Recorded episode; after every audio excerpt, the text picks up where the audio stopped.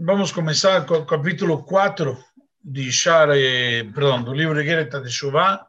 Se vocês se lembram, tínhamos terminado o capítulo 3 eh, antes das férias, no siglo anterior, e tínhamos visto os diferentes tipos de Teshuvá, ou eventualmente, mais precisamente, depois de uma pessoa fazer Teshuvá, ainda tinha mancha, você se arrependeu, mas seja, quando se arrependeu de fazer um ato, ainda não corrige o ato.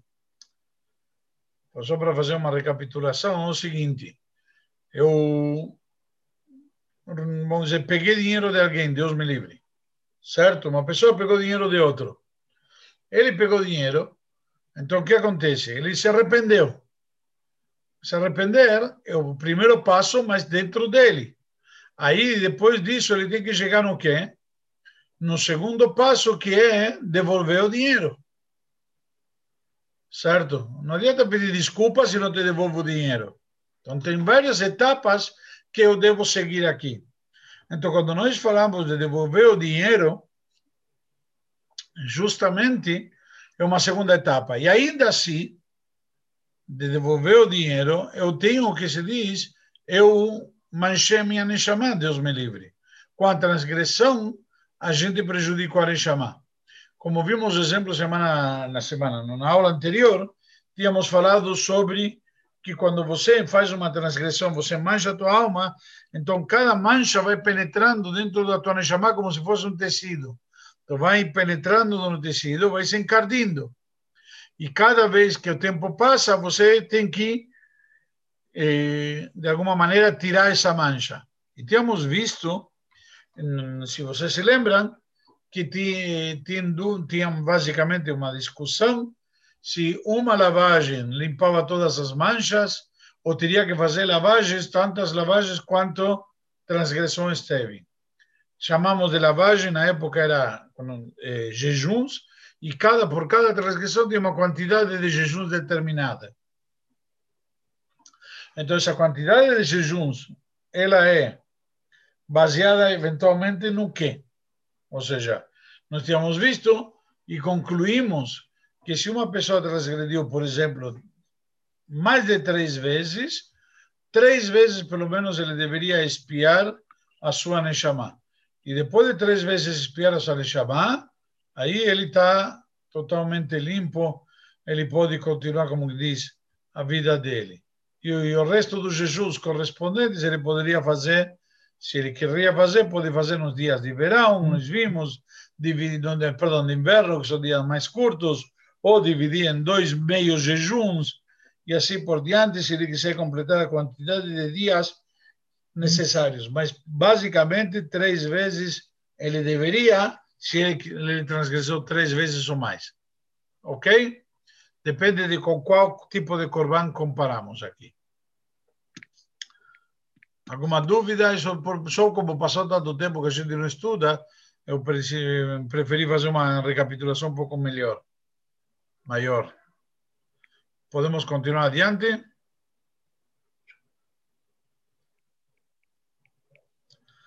Não havendo oposição, vamos em diante, então. Beulam, Kolanis Kaleil. Então, contudo, todo aquilo que mencionamos agora, certo? Em relação a chuva e os jejuns, etc., devemos ser cautelosos, ser rigorosos, certo? De jejuar eles, como vimos na prática.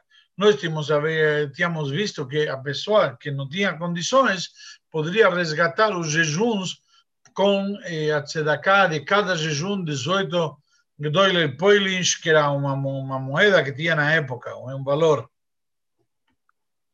Então, simplesmente, mas eh, como se trata, o ligmar acapará, o meruk anefesh lashem, quando nós queremos limpar, terminar com toda a expiação eh, realmente para Deus, certo? Da, da, da nossa Neshama, isso vem depois da Teshuvah, como nós explicamos antes.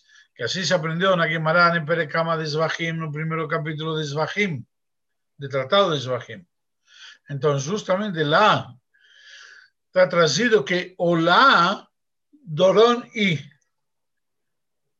Perdão, aquela oferenda de Olá. Olá era aquela oferenda que era consumida totalmente, que é a oferenda de, eh, holocausto, essa oferenda, da onde tentamos aprender eh, como fazer teshuvah, comparado com esse corban, que era trazido quando a pessoa, eh, ele trazia essa oferenda de olá, quando ele, por alguma razão, não cumpriu uma mitzvah positiva. Ou seja, a transgressão foi de mitzvah positiva. Ou seja, por exemplo, tem que pôr tzedakah, ele não, não deu. Ou teria que dar o dízimo, não deu. Ou teria que pôr tefilim, não fez. Simplesmente ele deixou de fazer. Não é que ele fez uma transgressão proibitiva. Não sei se vocês se lembram, nós analisamos essas diferenças. E isso vem depois da Teshuvah, como, como se fosse um presente para Hashem. Eu me arrependi, agora que me arrependi, agora sim vou fazer Teshuvah, vou pedir para Deus desculpas, porque uma vez, primeiro que nada, preciso me arrepender e depois tentar fazer as pazes. Mauro, tira o microfone, por favor.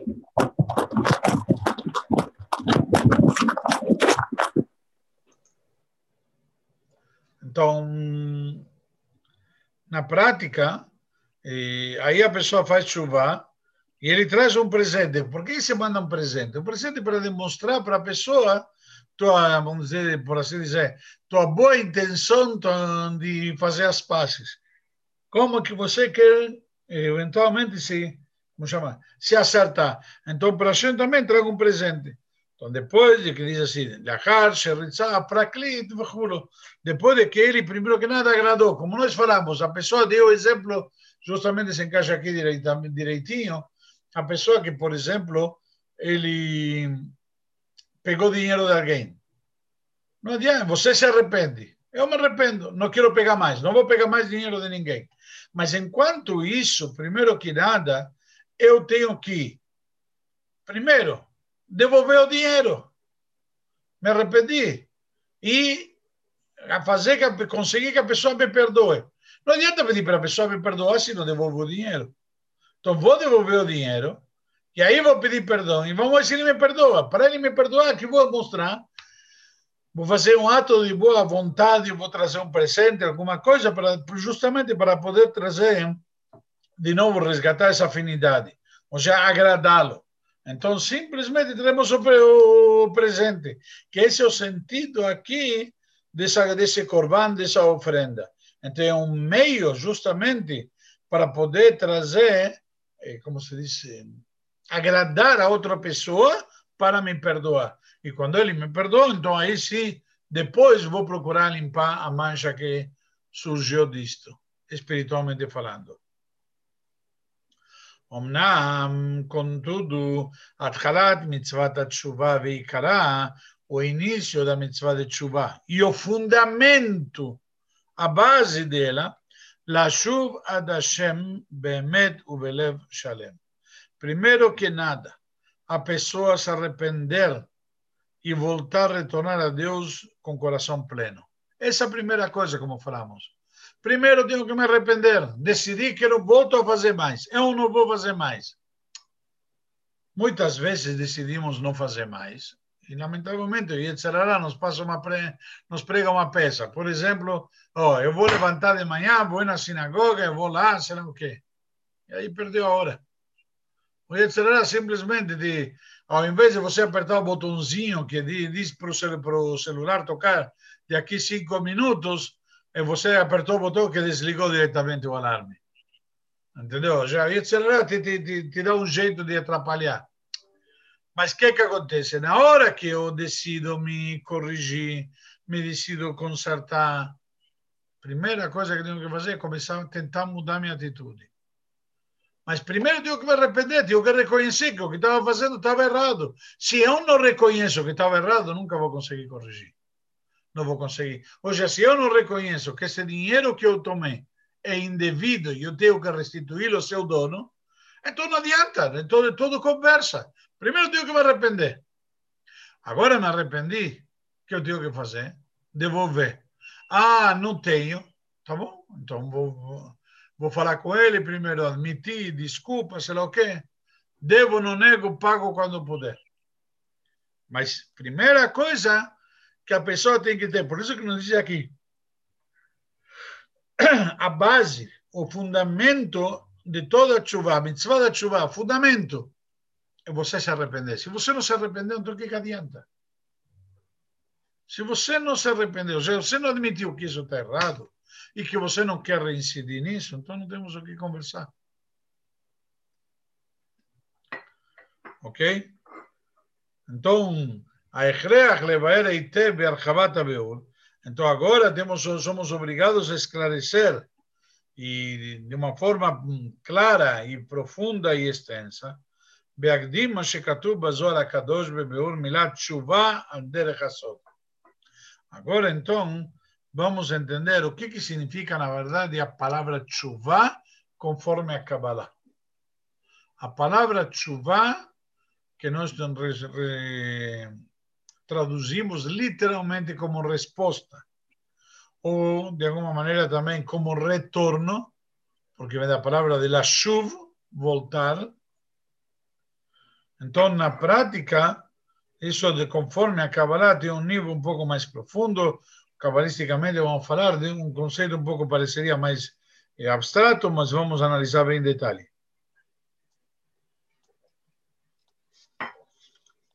Então, vamos lá. O que, que significa a palavra chuva conforme a Kabbalah? Que aqui, na verdade, chama Alderech Sod. Sod é o segredo é o nível mais profundo, o nível que está oculto, é um segredo. Então, de que, que se trata aqui a chuva? Diz, chuva, se você vê, pode dividir, como está trazido de alguma maneira aqui, é tashuv kei, certo? Tashuv é que volte, que volte a rei, ou seja, a letra rei que volte. Então, vamos lá, a que, que se refere isto, Tashuv Kei? Ou seja, você, se vocês reparem, se vocês eh, percebem no texto, Tashuv Kei, na verdade, se você junta, todo junto, fica chuva exatamente. Você poderia ler chuva tranquilamente. Ou seja, na, na prática, vou esclarecer para vocês, quando nós escrevemos o nome de Deus qual o nome de Deus mais infalível, que a gente diria, o nome profundo? O nome de quatro letras, Yud, Kei, Vav, Kei. Certo? Temos duas vezes a letra Rei. Temos a letra Rei, a primeira, e temos a segunda letra Rei. Ok? Dizem os sábios, uma se refere, que chama Rei Tata'a e Rei Ila'a uma rei inferior e a outra rei superior. E se refere a que tem dois tipos de chuva. Tem uma chuva inferior e tem chuva superior. Nós vamos ver, entrar nesses conceitos agora. Por isso, qualquer coisa, se alguém tiver alguma dúvida, me pergunta. Eu estou indo devagarinho, tentando ser preciso nos conceitos. Agora vamos ler dentro do texto. Só queria que vocês entendessem isso. Então, na prática, rei tata, chuva tata, a primeira letra rei, a letra rei que inferior justamente eh, que se na verdade seria a segunda letra rei, certo? Então, na prática, nós temos Yud Kei Vav Kei. Tem o nome de Deus, esse nome de Deus se, se escreve justamente com essas quatro letras, mas tem o nome de Deus, se escreve somente Yud Kei. Kiyad al Kes Ka, Mechamal Hashem Ba'amalek. Vamos ver daqui umas semanas na Torá. Justamente que a letra Rei, temos o Yud Kei, já é o nome de Deus, e ainda tem outro que Yud Kei Vav Kei. Então, na prática, eh, a letra rei final, a última letra rei, chamada chuva tata'a, rei tata'a, a rei de baixo, a rei inferior, e ela traz uma chuva inferior. E a rei superior, que é a primeira de Shem Hashem, ela é uma chuva ilá, porque ela é rei ilá, como diz aqui. Rei ilá, chuva ilá uma rei superior, chuva superior. Ou seja, um nível muito mais elevado. O, o, nível de Teshuvah é mais elevado. Já temos agora, vamos entrar conforme a Kabbalah, e vamos resumir, vemos aqui, do nome de Deus, duas letras Rei, e cada uma faz alusão a um tipo diferente de chuva. Temos uma chuva inferior e uma chuva superior. Cada uma dessas, nós vamos ver se é um trabalho diferente, um sentimento diferente, mas principalmente são níveis diferentes de chuva. Ok? Está claro?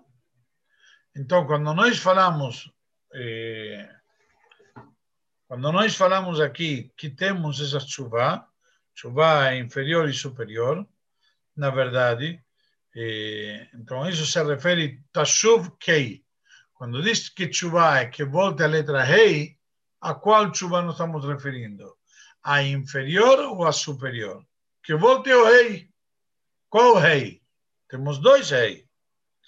וגם צריך להקדים מה שכתוב בזוהר הקדוש בקצת מקומות.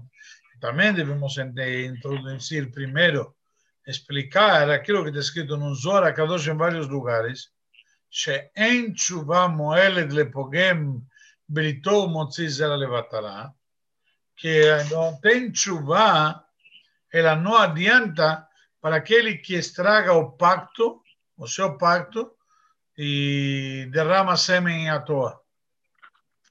Veu, isso é o que nos explica Mashiach Omer, באותם מקומות בזוהר, o que nos explica em vários lugares do Zohar, שאין תשובה מועילה על חטא זה, que não tem chuva que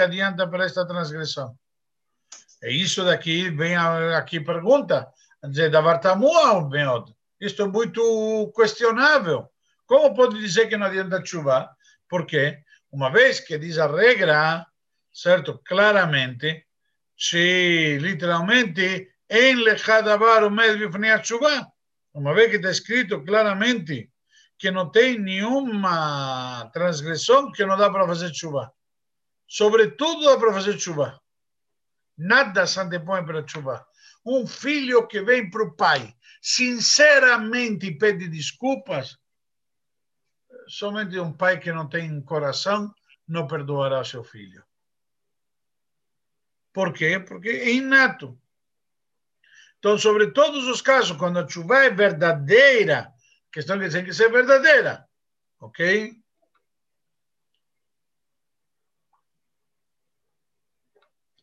Gafilo, mesmo assim, transgressões muito graves, como idolatria, e relações promíscuas, elas também podem ser, eh, como chama, eh, perdoadas. Então, uma vez que elas têm uma, um nível mais grave, por que mais grave? Porque são, está escrito que são transgressões sobre as quais a pessoa tem que deixar se matar mesmo e, e não transgredir. Se alguém te diz, olha, ou faz idolatria ou te mato, então me mata isto daqui eu não vou fazer. Ok? Isso daqui não precisa sequer estar na frente de 10 pessoas. Então, vamos lá. O Perash, Bereshit Chokhmah, e explica num livro de Kabbalah chamado Reshit Chokhmah, Shekavanat Zoari, que intuito, a intenção do Zoar aqui nesse trecho é She'en Moelet Tshuvat Atahakim Tshuvaila. Quando nos diz aqui que sobre essa transgressão de derramamento de semen não adianta chuvá, explica todo esse livro, certo, Roshid Chokhmah, que se refere a chuvá Tata'a, a chuvá inferior, o nível mais baixo de Tshuva.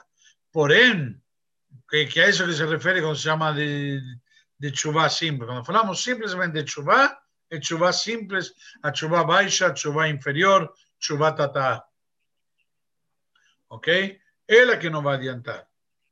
Mas quando se fala de chuva lá, a isso que se refere a outra passagem do Talmud, que nos diz que não tem nada que se antepõe, nada que se interpõe perante uma chuva. Então, ele avançou. Então, agora, para, para entender isto, meat miseir, pelo menos tentar um pouquinho, que é algo bem complexo, צריך להקדים מה שמבואר מהכתוב ומדברי רבותינו זיכרונם לברכה, עניין הקלט ומיטה בידי שמיים. Então, primeiro devemos esclarecer e entender aquilo que explicam nossos sábios em relação com a, a punição de Karet e a morte celestial, que são dois tipos de morte. Karet, na verdade, é quando corta, se corta o vínculo com Deus. Deus diz: acabou, desisto, não quero mais nada com este cara. Acabou, ele não, não me pertence, ele não me representa, como nos filmes de suspense, se vai ser pego, o governo vai negar qualquer tipo de vínculo e responsabilidade. Então, aqui, na verdade, então devemos entender aquilo que nossos sábios da missão da memória nos disseram um pouquinho sobre isto, pelo menos. Então, כשעבר עבירה שחייבים עליה כרת, היה מת ממש קודם 50 שנה. Se a pessoa fazia uma transgressão, na época que estava o Beit HaMikdash, ele fazia uma transgressão que merecesse morte celestial caret, o que, que acontecia? Ele não chegava a completar 50 anos de vida. E com a morte celestial, certo? Por exemplo, a pessoa que transgrede alguma transgressão que a punição dela é a morte celestial, ele morria literalmente, como se diz na hora, não era uma morte espiritual, ele morria. Tira Neshama dele, e ele morria antes de 60 anos. Então, como nos traz aqui que Hananiah Ben Azor, eh, o profeta Nehemiah, simplesmente que ele trouxe, ele falou uma profecia em vão, mentira, certo? E a Kadosh Baruch olha, não tem problema, eu vou, vou tomar conta de você, como diz o versículo, Inanim Shalachachá Meal Pnei Adama, eu vou te expulsar da face da terra, e como castigo, com, com castigo para ele, então na prática morre antes de 60 anos, ou como diz aqui a continuação, Belifamim Gambe Mitabi de Shamayim Nifraim Lealtar. Também às vezes a punição vem, como chama, na hora, no momento, instantaneamente. Certo? E, como nós encontramos também em uma outra passagem, Berbe Onan, então na prática, que eles mereciam morte celestial e contudo morreram na hora, e, como nós vemos nos versículos. Então, na prática, então, darei, e vamos já terminar, נמצאו בכל דור כמה וכמה חייבי כריתות ומיתות, והאריכו ימיהם בנעימים. e como podemos dizer isto? Na prática, nós vemos que, de fato, e aqui vamos terminar com isso, em todas as gerações nós vemos que teve várias pessoas que mereceram esse tipo de castigo, de caret ou morte celestial, e contudo, eles tiveram longevidade, viveram mais do que 50 ou 60 anos. E como pode ser? Então, na prática, deveria ter acontecido isso, ok? Então, na praia, terminamos aqui com essa pergunta.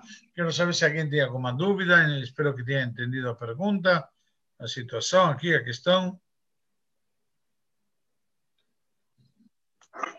Está tudo claro?